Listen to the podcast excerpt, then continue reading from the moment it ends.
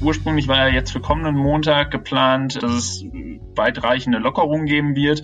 Mit Ausnahmen der Schulen werden diese Lockerungen jetzt erstmal um eine Woche nur für den Kreis Coesfeld und seine 200.000 Einwohner verschoben. Ab 28. Mai sollen dann immerhin alle Vorschulkinder, das sind also die, die jetzt dann im Sommer eingeschult werden sollen, äh, wieder in die Kita gehen dürfen. Das sind unsere Themen heute. Dazu die aktuellsten Entwicklungen in Nordrhein-Westfalen. Mein Name ist Helene Pawlitzki.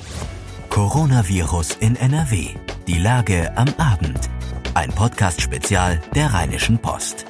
Herzlich willkommen an diesem Freitag zum Podcast Coronavirus in NRW. Die Lage am Abend mit den wichtigsten Informationen zu Coronavirus bei uns in der Region. Ein Spin-off des Aufwacher-Podcasts und dementsprechend auch in eurem Aufwacher-Feed in der Podcast-App. Ansonsten natürlich auf RP Online zu finden. Eins war Bundeskanzlerin Angela Merkel bei ihren Lockerungsdiskussionen mit den Länderchefs diese Woche ja besonders wichtig. Es muss einen Grenzwert geben. 50 Neuinfektionen auf 100.000 Einwohner in sieben Tagen. Das bedeutet, die Lockerungen werden kassiert, wenn das eintritt. Die Regeln werden wieder strikter. Und schon heute ist es in Nordrhein-Westfalen soweit. Im Kreis Coesfeld hat es 52,7 Fälle pro 100.000 Einwohner gegeben. Und darüber spreche ich jetzt mit Reporter Clemens Bossary aus der Redaktion von RP Online. Clemens, wo kommen denn diese vielen Infektionen im Kreis Coesfeld her? Äh, die kommen daher, dass im Laufe der Woche in einem Schlachthof, in einem Schlachtbetrieb ähm, insgesamt 116 Menschen positiv auf das Coronavirus getestet wurden. Also es gibt einen Ausbruchsherd mit anderen Worten, äh, den man genau eingrenzen kann. Genau. Ein Betrieb, ähm, der auffällig wurde, wo dann alle 1200 Mitarbeiter getestet wurden und von diesen 1200 Mitarbeitern waren 116 positiv getestet worden. Ähm, und die fallen dann entsprechend jetzt heute das erste Mal so ja, in, diesem, in dieser Menge auch in der, in der Statistik ein. Konsequenterweise müssten ja jetzt die Lockerungen, die in Nordrhein-Westfalen anstehen und teilweise auch schon greifen, im Kreis Coesfeld ausbleiben. Wird das so kommen? Äh, das wird so kommen. Das hat Minister ähm, Laumann, Gesundheitsminister Laumann gerade verkündet. Ähm, die werden um eine Woche verschoben. Ähm, also ursprünglich war ja jetzt für kommenden Montag geplant, ähm, dass es weitreichende Lockerungen geben wird. Ähm, mit Ausnahmen der Schulen ähm, werden diese Maßnahmen jetzt, äh, diese Lockerungen jetzt erstmal um eine Woche nur für den Kreis Coesfeld und seine 200.000 Einwohner verschoben. Habe ich das richtig im Ohr, dass das ein bisschen Diskussion gab, also dass Laumann jetzt so ein bisschen ein Machtwort gesprochen hat? Ja, das scheint tatsächlich so ein bisschen der Fall zu sein. Ähm, es war nämlich so, dass der Landrat von Coesfeld heute Morgen in einer Mitteilung noch ähm, gesagt hat, er hoffe, um diese kreisweiten Verschiebungen drumherum zu kommen und das Ganze quasi lokal ähm, ein, eingrenzen zu können und entsprechend nur lokale Maßnahmen ähm, veranlassen zu müssen. Ähm, und dann kam jetzt allerdings Gesundheitsminister Laumann um, um die Ecke und ähm, ja, hat jetzt, wie gesagt, heute Nachmittag verkündet, dass diese Maßnahmen dann doch kreisweit gelten werden. Da scheint also von äh, aus Düsseldorf äh, dann doch das Signal gekommen zu sein, wir gehen hier auf Nummer sicher, wir halten uns an die am Mittwoch beschlossenen Regelungen, ähm, dass im Falle eines Falls, nämlich eines solchen Falls, dass der Grenzwert überschritten wird, dann auch wirklich kreisweit beziehungsweise stadtweit reagiert wird. Heute Nachmittag haben ja, das hast du gerade schon gesagt, Gesundheitsminister Karl-Josef Laumann und die Verbraucherschutzministerin Ursula Hennen-Esser nochmal eine Pressekonferenz gegeben, die ist gerade zu Ende gegangen. Was waren denn aus deiner Sicht nochmal die wichtigsten neuen Punkte? Na, die wichtigsten neuen Punkte scheinen mir vor allen Dingen gewesen zu sein, dass man jetzt versucht, äh, vor allen Dingen auch Betriebe, ähm, die für ihre Hygienestandards und deren ja, Nicht-Einhaltung vielleicht auch bekannt sind, wie zum Beispiel Schlachthöfe, ähm, stärker unter die Lupe zu nehmen. Also genau zu schauen, ähm, wo könnten diese, diese Masseninfektionen, nenne ich das jetzt mal, herkommen, ja, die dann letztlich dafür sorgen, dass eben solche sprunghaften Anstiege ähm, der, der, der Zahlen halt ähm, kommen, wie jetzt in, wie es jetzt in Coesfeld der Fall war. Da muss man sich nämlich mal vor Augen führen, dass Coesfeld bislang eigentlich total unauffällig war in dieser ganzen Statistik. Ähm, ich habe das mal ausgerechnet. Ähm, vergangene Woche um, um diese Uhrzeit lag Coesfeld bei, bei 14 Fällen. Ähm, bei 14 Neuinfizierungen in einer Woche pro 100.000 Einwohner, also weit weg von dieser Kernzahl 50. So eine Woche später und eben diesen Vorfall in, der, in dem Fleischereibetrieb später ähm, gibt es diese Maßnahmen. Ähm, das heißt, da scheint man sich jetzt so ein bisschen Fokus drauf legen zu wollen, dass eben diese diese Herdenbrände nicht nicht äh, entfacht werden können. Das ist ein interessanter Punkt, den du ansprichst. Ähm, es ist ja so, wenn eine Kommune relativ wenig Einwohner hat, dann reicht ja ein größerer Ausbruchsherd aus, um sie über diese Grenze von 50 Neuinfektionen pro 100.000 Einwohner zu bringen. Während ein ähnlicher Ausbruchsherd in einer Kommune mit mehr Einwohnern, also sagen wir mal in einer Großstadt wie Düsseldorf oder Köln, gar nicht so heftig zu Buche schlagen würde. Liegt da vielleicht eine kleine Ungleichbehandlung vor? Also sind Kommunen mit weniger Einwohnern, einer weniger dichten Besiedelung eigentlich im Nachteil gegenüber dichter besiedelten Gegenden? Naja, dichter besiedelte Gegenden haben wiederum den Nachteil, dass dort das Virus sich mutmaßlich sehr viel schneller verbreitet und entsprechend sehr viel schneller die Zahlen auch auffällig werden. Ähm, bislang ging man ja immer davon aus, dass gerade der ländliche Raum, und wenn man sich da mal so ein bisschen die Statistiken anschaut, ähm, dann, dann beweisen die das auch mehr oder weniger, also dass gerade der ländliche Raum nicht so stark betroffen ist.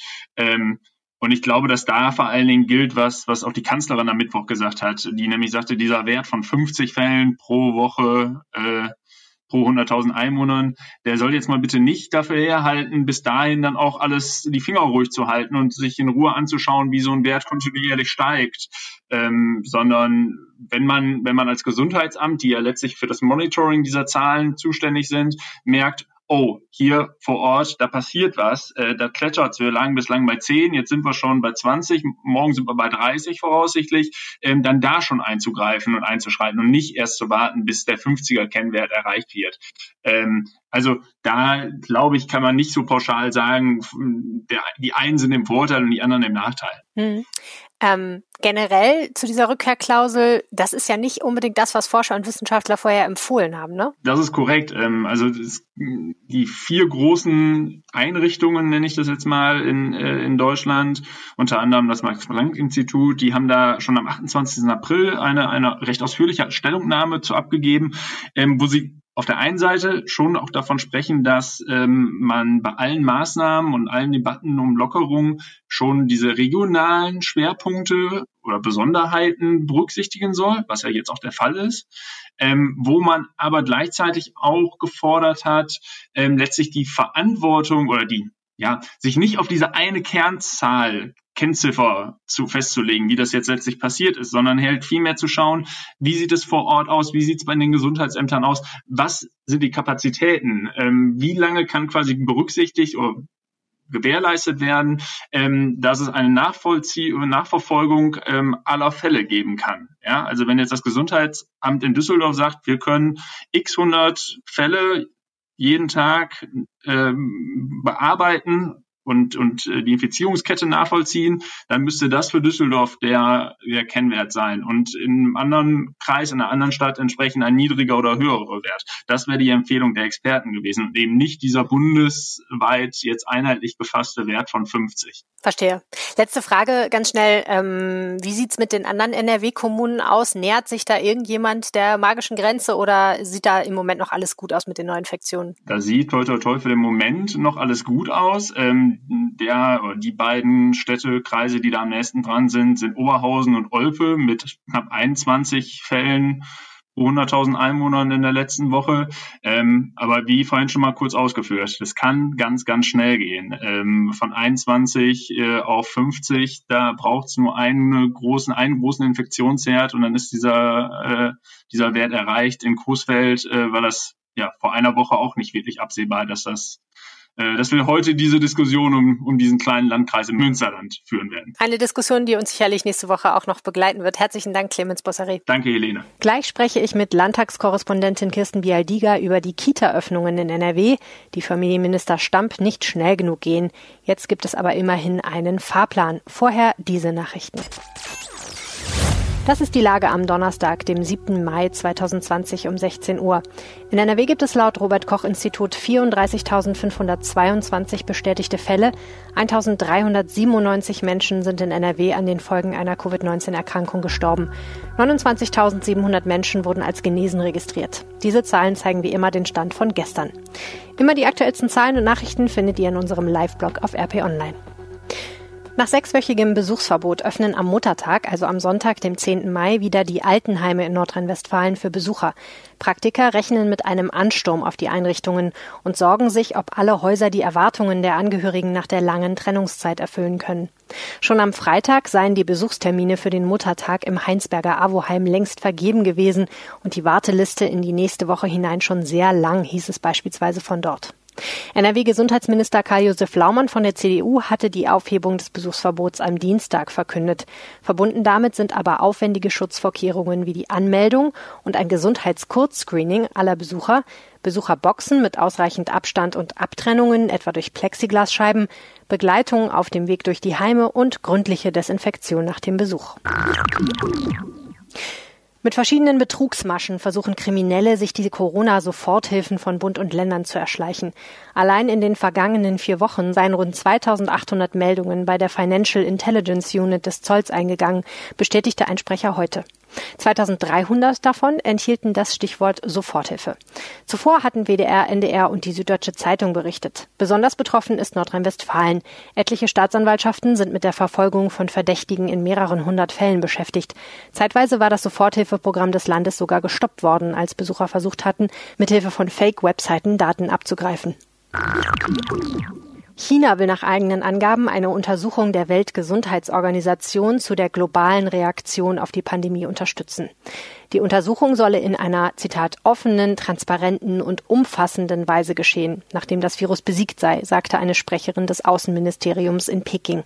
Zuletzt war der internationale Druck auf Peking gestiegen, eine internationale Untersuchung in China zuzulassen. Die Arbeitslosenquote in den USA ist im April auf 14,7 Prozent angestiegen. Das ist der höchste Wert seit Beginn der Aufzeichnungen nach dem Zweiten Weltkrieg, wie die US-Regierung mitteilte. Vor Beginn der Krise im Februar hatte die Arbeitslosenquote noch bei 3,5 Prozent gelegen. Im März war sie auf 4,5 Prozent gestiegen. Ein Drittel der Deutschen erwartet nach einer Studie in den kommenden zwölf Monaten eine Verschlechterung der eigenen finanziellen Situation. Dies führe entsprechend zur Erwartung eines zurückhaltenderen Konsumverhaltens, erklärte die Gesellschaft für Konsumforschung in Nürnberg. So gab ein Drittel der Befragten an, weniger Geld für den Kauf langlebiger Produkte wie Möbel, Autos oder Fernseher ausgeben zu wollen. 26 Prozent der Befragten wollten demnach auf einen geplanten Urlaub verzichten. Das Phantasialand in Brühl wird am Montag trotz neuer Lockerungen noch nicht wieder öffnen. Es würden noch, Zitat, konkrete Regelungen von Seiten der zuständigen Behörden abgewartet. Diese sollten vor einer möglichen Wiedereröffnung zuerst mit den eigenen Konzepten abgeglichen werden, teilten die Betreiber mit. Es sei entscheidend, so wörtlich mit Ruhe und Bedacht die nötigen Vorkehrungen hierfür zu treffen, hieß es. Die Landesregierung hatte der Wiedereröffnung von Freizeitparks von Montag an zugestimmt. Das Phantasialand zählt mit knapp zwei Millionen Besuchern im Jahr 2018 zu den meistbesuchten Freizeitparks Deutschlands. Düsseldorf bekommt ein zweites Autokino im Stadtteil Lichtenbruch. Ein privater Veranstalter will dort auf einem Flughafenparkplatz Filme zeigen. Auch Veranstaltungen sind geplant. Das Kino hat 450 Plätze. Heute Abend geht es schon los. Gezeigt wird erst Dirty Dancing, dann Joker. Beim Kauf eines Stücks Butter ist ein renitenter Maskenverweigerer in Mönchengladbach so ausfallend geworden, dass er es mit der Polizei zu tun bekommen hat. Nachdem der 26-Jährige schon beim ersten Einkauf von Alkohol mit seinem Kumpel die Schutzmaske verweigert hatte, kam er kurz danach zurück, um Butter zu kaufen wieder ohne Maske, wie die Polizei mitteilte. Als der Geschäftsführer den Mann vor die Tür setzen wollte und Hausverbot erteilte, kam es zu einer Rangelei. Dabei flog die Packung Butter gegen die Decke, wie die Polizei mitteilt. Gegen den Mann wird jetzt wegen Bedrohung, Beleidigung, Hausfriedensbruch, Körperverletzung und Sachbeschädigung ermittelt. Noch mehr Nachrichten findet ihr jederzeit auf RP Online. Möglich ist das, weil viele von euch ein RP Plus Abo abgeschlossen haben. Unterstützt uns bitte weiterhin. Wer mitmachen will, findet das Angebot auf rp-online.de slash Aufwacher-Angebot. In NRW sollen die Kindergärten stufenweise weiter geöffnet werden. Das hat Familienminister Joachim Stamm von der FDP heute angekündigt. Einen eingeschränkten Regelbetrieb wird es Stamm zufolge erst im September wieder geben. Darüber spreche ich jetzt mit Landespolitik-Expertin Kirsten Bialdiger aus der RP-Redaktion. Wenn ich das jetzt richtig verfolgt habe, nach einigem Hin und Her, gibt es jetzt doch irgendwie zumindest für die Grundschüler ein rollierendes System. Das wissen wir ja, ne, dass sie äh, schichtweise sozusagen in die Schule marschieren. Und worauf aber natürlich alle warten, ist das mit den Kita-Kindern. Während ja die Notbetreuung sehr ausgeweitet ist und dann eigentlich theoretisch sehr viele Eltern ihr Kind dann doch in die Kita schicken könnten in der Notbetreuung, ist ja immer noch die Frage, wann geht's denn da wieder richtig los? Und ich hatte irgendwie den Eindruck, dass da auch Herr Stamp sehr ungeduldig ist und mit den Hufen schart, aber dann doch nicht so schnell vorpreschen kann, wie er sich das wünscht. Es ist tatsächlich ähm, jetzt heute bekannt gegeben worden am Freitag, äh, wie die Kitas öffnen werden und äh, Herr Stamp hat äh, seine Verkündigung äh, eingeleitet damit, dass er sagt, er wäre ja sehr viel lieber schneller vorangegangen. Aber die Bundeskanzlerin habe sich sein Konzept, das er zusammen mit Hamburg ausgearbeitet hat, nicht zu eigen gemacht. Und ähm, deshalb äh, habe man eine Woche verloren. So. Nun ist es aber auch so, das weiß ich aus internen Papieren und auch aus Gesprächen, ähm, dass auch die Kita-Träger hier im Land sehr auf der Bremse standen, weil sie äh, zwei Probleme haben. Das eine sind Raumkapazitäten. Die müssen ja die Gruppen aufteilen, deswegen haben sie entsprechend weniger Gruppenräume. Sie haben aber auch zum Teil Engpässe schon bei Erziehern.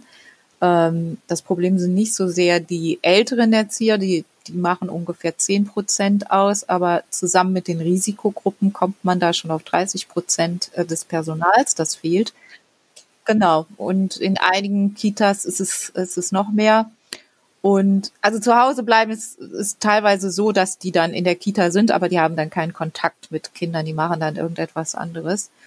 Ähm, aber ähm, entscheidend für die Betreuung sind halt diejenigen, die in den Gruppen einsetzbar sind. Und äh, da muss man sagen, die äh, ähm, Kapazitäten sind da mancherorts jetzt schon erschöpft. Es müssen einige auch schon fremdes Personal einstellen. Und das ist ja eigentlich genau all das, was man nicht unbedingt will, um nicht neue Infektionsketten wieder aufzumachen.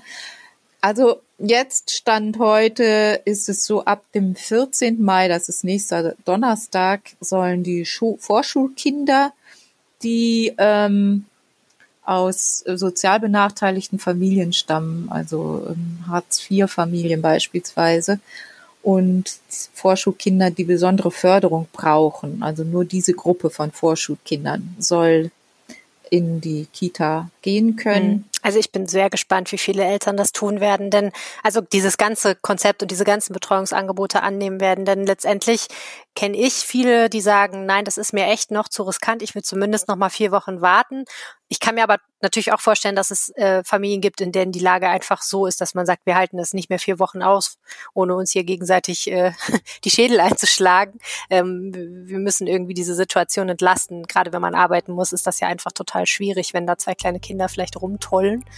Ja, ich bin total gespannt, wie das angenommen wird. Ab, ab 28. Mai sollen dann immerhin alle Vorschulkinder, das sind also die, die jetzt dann im Sommer eingeschult werden sollen, äh, wieder in die Kita gehen dürfen dürfen. Ähm, aber das wird auch schon dann abhängig gemacht von der Entwicklung der Infektionszahlen. Übrigens, die Landesregierung hat noch nicht entschieden, ob Eltern in Nordrhein-Westfalen für den kommenden Monat wieder Kita-Gebühren zahlen müssen. Dazu sagte Stamp, wir fahren auf Sicht. Das ganze Gespräch mit Kirsten Bialdiger hört ihr ab Montag im Ländersache-Podcast, unserem landespolitischen Podcast bei der Rheinischen Post. Das war Coronavirus in NRW, die Lage am Abend. Wenn ihr eine Frage habt, schickt mir eine WhatsApp gerne auch als Sprachnachricht. Die Telefonnummer lautet 0171 90 38 099. Weitere Informationen dazu findet ihr auf rp-online.de slash coronapod. Ihr könnt mir auch eine Mail schreiben an helene.pawlitzki.rheinische-post.de und ihr erreicht mich auf Twitter unter @helenepawlitzki. Wenn euch das Format gefällt, empfehlt es gerne weiter.